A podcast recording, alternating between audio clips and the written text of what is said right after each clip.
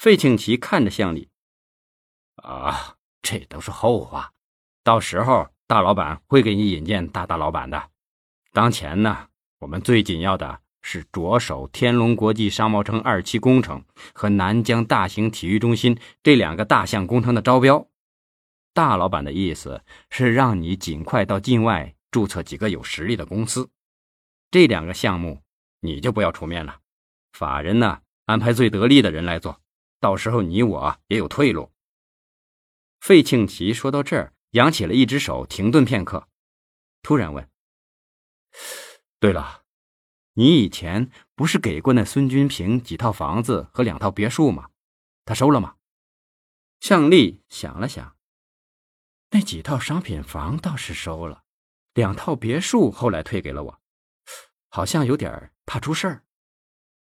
费庆奇眼睛一亮，说：“，这不就结了吗？收一套也是收，收一百套也是收。”说着又叹了一口气。哎，可惜这孙子了，你知道吗？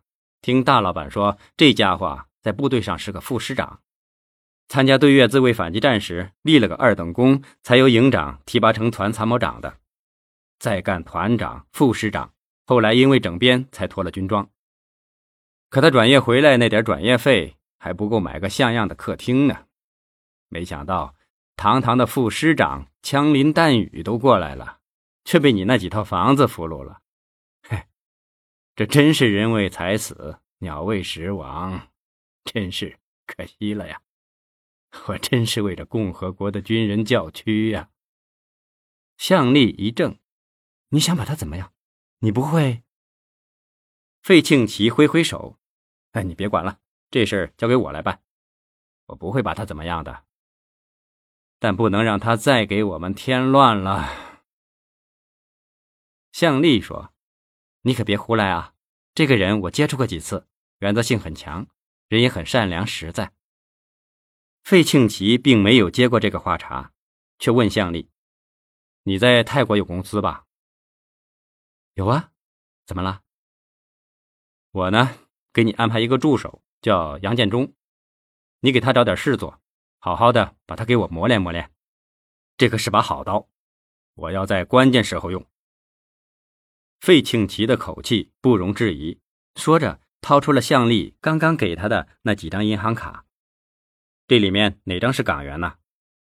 向丽抽出了一张，费庆奇爽快地说：“我也不知道这张里面有多少，你拿回去吧，够吗？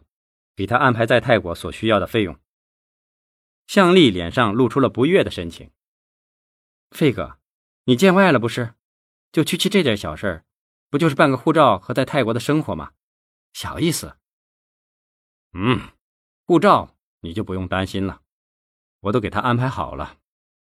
我就是想让你给他在那盘个点儿，做做生意，多磨练一下。向丽还是不明白费庆奇的意思。费庆奇似乎看出了他的心思，笑笑说：“哈，你就拿着吧，就算费哥我给你的回扣还不成？”我知道你生意上也等钱用，你明天就把他带走。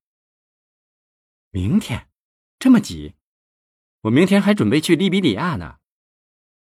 费庆奇苦笑了一下，唉，没办法，我和你说实话吧，他呀是我的小舅子，他爸妈都在泰国，现在他妈妈病得很厉害，我想总得让他们母子见上一面吧。